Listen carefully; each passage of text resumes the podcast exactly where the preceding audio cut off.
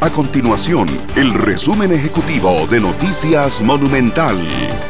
Hola, mi nombre es Alejandro Meléndez y estas son las informaciones más importantes del día en Noticias Monumental.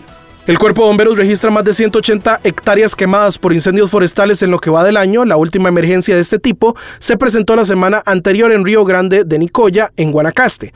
Por otra parte, el incidente más amplio registrado durante este año ocurrió en la zona de Tempate en Santa Cruz, que fue controlado y dejó un total de 115 hectáreas afectadas.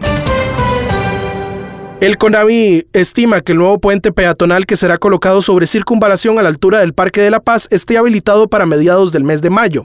A inicios de año, el choque de un camión con la estructura generó un colapso parcial de la misma, ante lo cual fue retirada por precaución. Actualmente se trabaja en habilitar un paso peatonal provisional. Estas y otras informaciones usted las puede encontrar en nuestro sitio web www.monumental.co.cr. Nuestro compromiso es mantener a Costa Rica informada. Esto fue el resumen ejecutivo de Noticias Monumental.